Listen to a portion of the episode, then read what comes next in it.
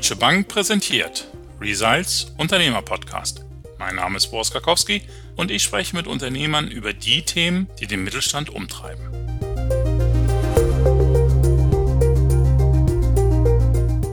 Von New York zurück ins nordhessische Calden, von der Politikwissenschaft zur Fleischereimeisterin, von der Tochter zur Chefin. Heute darf ich eine ganz besondere Macherin begrüßen, Katharina Koch, hat in Berlin und Paris Politologie studiert, im Bundestag und bei der UN gearbeitet und ist dann doch vor wenigen Jahren wieder in die hessische Heimat zurückgekehrt.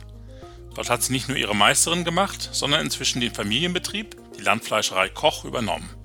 Was hat sie dazu getrieben? Wie ergeht es ihr als Frau, als Akademikerin, als Chefin in der Fleischereibranche? Und ich will natürlich auch wissen, was sie anders macht, wo es gerappelt hat bei der Übergabe und wie sie das mit dem Eigentum am Unternehmen eigentlich gelöst haben. Herzlich willkommen, Katharina. Toll, dass du heute dabei bist. Ja, danke fürs Gespräch. Katharina, als studierte Politologin jetzt in der Fleischerei, das musst du mir erklären, warum? Ja, die Frage bekomme ich natürlich hin und wieder mal gestellt. Also man sagt sich, na ja, du hättest doch eine Riesenkarriere irgendwie weltweit in der Politik machen können und jetzt bist du auf dem Dorf in Nordhessen gelandet. Aber ich liebe meinen Beruf jeden Tag wieder und ich habe es auch wirklich noch nicht bereut, weil so spannend natürlich die ganze Politikwelt auch ist und das internationale Leben. So äh, schön ist es doch hier auch in meiner Heimat nicht zuletzt meinen eigenen Betrieb leiten zu dürfen. Und was reizt dich an der Fleischerei? Ja, es ist unser Handwerk, das unsere Familie schon seit vielen Jahren ausübt und womit ich auch aufgewachsen bin. Und ich liebe es einfach am Ende des Tages äh, zu wissen, was ich gemacht habe. Also es ist unheimlich konkret, unheimlich greifbar und damit dann auch sehr sinnstiftend. Also ich weiß wirklich, am Ende des Tages kann ich sehen, zählen, riechen, schmecken, was ich gemacht habe. Du bist ja jetzt eben operativ in der Führung, oder? Wie habt ihr das mit der Übergabe gemacht? Ja, ich bin dann in den Familienbetrieb eingestiegen ähm, vor sieben Jahren und habe dann vor zwei Jahren das Geschäft von meinem Vater übernommen. Und wie lange habt ihr parallel gearbeitet, dein Vater und du, also nebeneinander?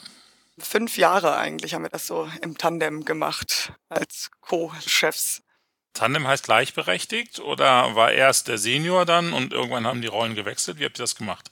Ja, es war eigentlich fließend. Ähm, also da musste man sich auch wirklich erstmal reinfinden, lange dran gewöhnen. Also das ist ja schon ein krasser Rollenwechsel. Vielleicht für meinen Vater sogar noch viel krasser als für mich.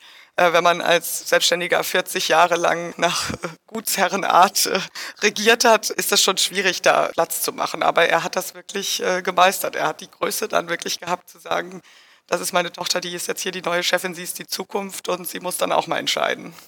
Und hattet ihr das vorher festgelegt? Nach fünf Jahren gibt es den klaren Cut auch für ihn? Oder wenn bestimmte Dinge erfüllt sind, du bestimmte Aufgaben gemeistert hast? Also wie habt ihr da die Rollenverteilung geregelt im Vorfeld?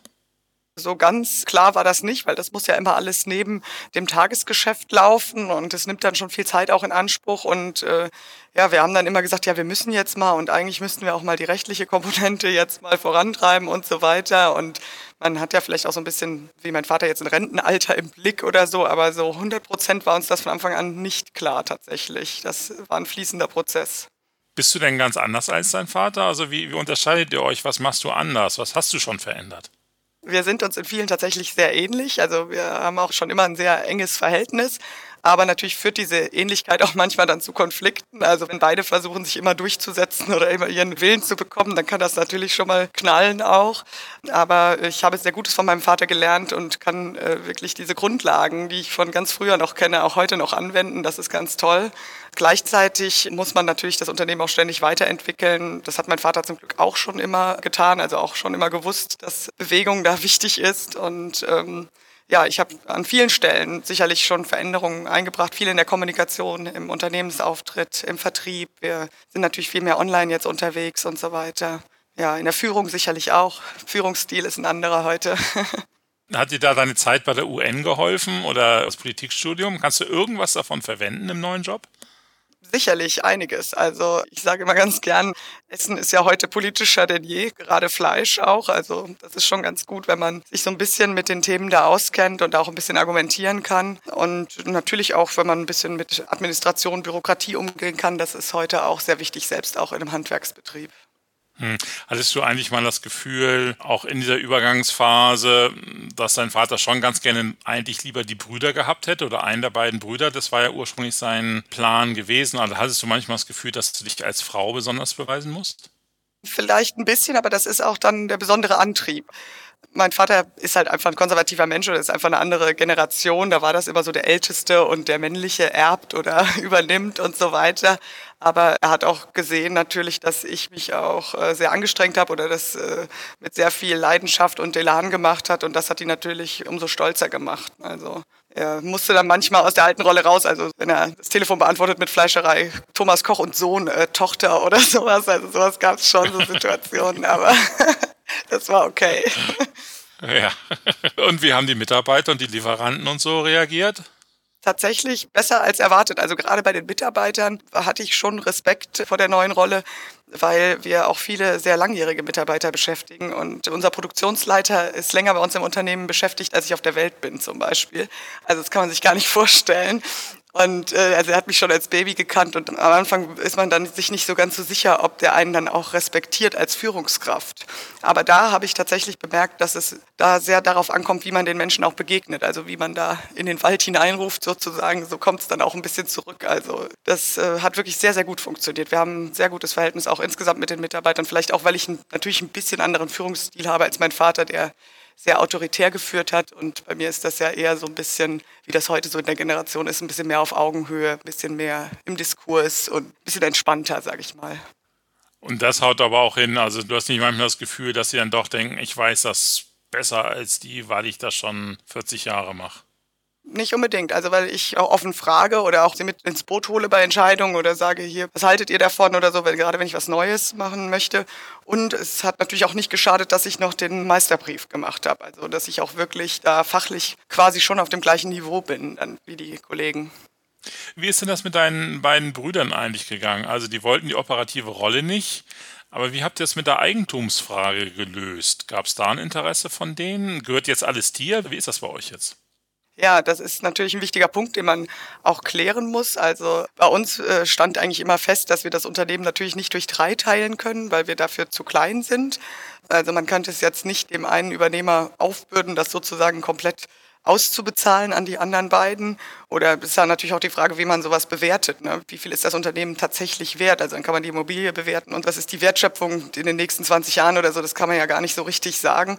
Und da haben wir aber zum Glück eine gute Lösung gefunden. Also ähm, mein Vater hat alles an Privatvermögen bei der Übergabe mit rausgenommen aus dem Unternehmen, musste ja auch steuerlich und so weiter. Und damit werden meine Brüder dann abgefunden und also wir haben da so Verzichtserklärungen ja, abgegeben.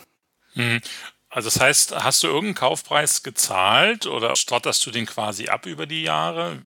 Ja, also ich zahle meinen Eltern ähm, einen sogenannten alten Teil. Also ich zahle monatlichen Abtrag für unser Unternehmen. Okay, das ist quasi so deren Rente. Ganz genau. Und engt dich das irgendwie bei deinen Investitionen ein jetzt, diese finanzielle Belastung? Oder hast du da genügend Spielraum, dass das kein Problem ist?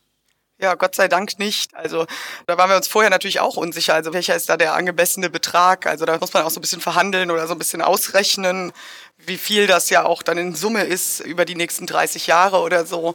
Das muss man sich schon überlegen. Aber ich bin glücklicherweise in der guten Position, dass ich ein gut funktionierendes Unternehmen, das schuldenfrei ist, übernommen habe. Also ähm, wir haben 100 Prozent Eigenkapitalquote. Ich glaube, das sollte man heute gar nicht mehr machen, aber wir sind da noch ganz konservativ. Und wir haben natürlich auch im Vorfeld noch ein bisschen was gemacht. Also mein Vater hat auch noch investiert in neuen Laden und so weiter. Also das haben wir schon gut hingekriegt. Also ich musste bisher noch nicht warten über die Gebühr mit einer Investition. Ne? Ja.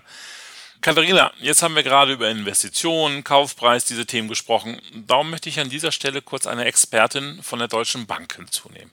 Am Telefon ist jetzt Ilka Seilkopf. Sie verantwortet den Bereich Geschäftskunden in und um Stuttgart herum. Hallo Frau Seilkopf, herzlich willkommen. Hallo Herr Karkowski. Frau Seilkopf, wenn der Senior aus dem Unternehmen ausscheidet, benötigt er oftmals Kapital, um eben den weiteren Lebensunterhalt finanzieren zu können. Das heißt, ein Kaufpreis. Doch selten haben die Nachfolger das Kapital, einen angemessenen Kaufpreis zu bezahlen. Was kann man da machen? Ja, hier kommt die Hausbank ins Spiel. Die Finanzierungen des Kaufpreises werden unter Einbindung der öffentlichen Förderbanken gerne geprüft. Und wenn wir jetzt mal ein bisschen weggehen vom Finanzierungsthema und uns insgesamt die Nachfolgethematik angucken, da fällt mir auf, viele wollen ja eine familieninterne Nachfolge, nur sie gelingt immer seltener. Was kann man denn da als Abgebender machen, um die Chancen auf eine familieninterne Nachfolge zu verbessern? Ja, ganz wichtig bei der familieninternen Übergabe ist, dass sich der Abgebende nicht bereits auf eins seiner Kinder festlegt, also eine augenscheinlich traditionelle Nachfolgeregelung, wie zum Beispiel den erstgeborenen Sohn favorisiert, sondern offen ist und auch keinen Druck ausübt. Der Nachfolger wiederum muss sich mit dem Unternehmen identifizieren. Und wie bei allen unternehmerischen Entscheidungen ist auch bei der Nachfolgeplanung ein systematisches Vorgehen von Vorteil. Mhm. Frau Seikhoff, Sie sehen nun wirklich viele Nachfolgen, viele erfolgreiche Nachfolgen auch. Was kann man von denen lernen? Haben Sie da Tipps für uns? Ja, das ist natürlich ein wirklich umfangreiches Feld, aber ich will mal drei ganz kurz skizzieren. Die Nachfolge ist eine große unternehmerische Entscheidung und die lässt sich nicht zwischen Tür und Angel erledigen. Das heißt, es wird viel Zeit in Anspruch genommen. Und daher sollten die Unternehmer rechtzeitig an dieses Thema herangehen und vom Zeitraum her ruhig fünf Jahre vor dem gewünschten Übergabetermin. Als zweites, aufgrund der Komplexität sollte die Nachfolge nicht allein angegangen werden, sondern es sollten erfahrene Spezialisten wie die Hausbank, Steuerberater, Rechtsanwälte sowie Kammern, insbesondere die Handwerkskammer, eingebunden werden. Ja, und als dritten Punkt der Generationswechsel ist natürlich auch immer ein Kulturwandel. Und das bedeutet für beide ein hohes Maß an Akzeptanz, Toleranz und Einfühlungsvermögen. Dankeschön, Frau Seikhoff. Das waren gute Tipps. Dankeschön dafür. Ja, sehr gerne, Herr Karkowski. So, Katharina, zurück zu dir. Ich glaube, du bist jetzt fünfte Generation, ne? Also schon einige Nachfolgen hat das Unternehmen schon gesehen. Hat dich jemand professionell begleitet und unterstützt bei dem ganzen Prozess oder habt ihr das alles unter euch am Küchentisch ausgemacht? ja, wir haben tatsächlich viel drüber gesprochen, aber mein Vater hat auch selbst ehrlicherweise gesagt, dass er so hundertprozentig auch nicht alle Abläufe ganz genau kennt, obwohl er das Unternehmen auch schon mal übernommen hatte, aber vor vielen Jahren und da waren die Rahmenbedingungen ja auch noch ein bisschen andere. Und wir haben uns dann beraten lassen von der Kammer, von Steuerberater, von zwei Steuerberatern sogar und der Bank und so weiter. Also natürlich haben wir mit verschiedenen Akteuren da in dem Bereich gesprochen. Und war das hilfreich für dich oder hättest du da manchmal ein bisschen mehr erwartet? Das war auf jeden Fall hilfreich. Ist auch immer wichtig, dass man eine externe, eine zweite Meinung kennt. Aber am Ende muss man es doch ein bisschen selbst wissen, weil im Zweifel schiebt das der eine Berater dann auf den anderen. Also die halten sich alle so schön so den Rücken frei und sagen, wenn man dann nachher sagt, das hätten sie mir doch sagen müssen oder das hätte ich doch wissen müssen, naja, das ist aber der Aufgabenbereich vom Steuerberater, sagt dann der eine und der andere schiebt den schwarzen Peter wieder weiter sozusagen. Also so ein bisschen muss man halt am Ende dann doch die Entscheidung selbst treffen, aber das ist ja auch okay. Ja, wir sind schon fast am Ende unserer Zeit, aber was ich natürlich schon gerne von dir wissen würde, was machst du bei der nächsten Nachfolge anders? Also ist noch eine ganze Weile hin. Ich glaube, du bist jetzt Mitte 30. Also ist noch ein bisschen Zeit, aber vielleicht gibt es ja trotzdem schon so ein paar Punkte, wo du sagst, das würde ich beim nächsten Mal anders machen. Ja, ich würde auf jeden Fall noch viel früher eigentlich angehen, das Thema. Und vielleicht ja tatsächlich ein bisschen anders. Also bei meinem Vater ist die Übergabe quasi fast gescheitert, weil er hatte ja zwei Versuche, die aber nicht funktioniert haben mit meinen Brüdern und dass man das vielleicht so ein bisschen anders angeht. Also wenn man da wirklich die Idee hat, ich möchte meinen Betrieb jemandem übergeben, dass man vorher auch wirklich klärt, ob derjenige das auch möchte oder ob man den ja vielleicht in die Rolle reinzwingt und so weiter. Also mein Vater hat dann quasi irgendwie, sagt er auch selbst, irgendwie ja Glück gehabt, dass ich das dann doch noch gemacht habe, weil ansonsten wäre es dann eben vorbei gewesen nach über 140 Jahren. Ne? Also das wäre schon schade gewesen. Das heißt, wann wirst du damit anfangen? Ja, also ganz so früh dann jetzt doch nicht. Ich habe ja gerade erst angefangen, aber ja, also man kann durchaus, wenn man 50 ist oder so, sich mal anfangen, Gedanken darüber zu machen, was in den nächsten 10, 15 Jahren passieren soll. Also nur schon mal, dass man einen groben Plan hat oder eine Idee hat. Ne? Katharina, vielen, vielen Dank. Also das war wirklich sehr spannend und sehr beeindruckend.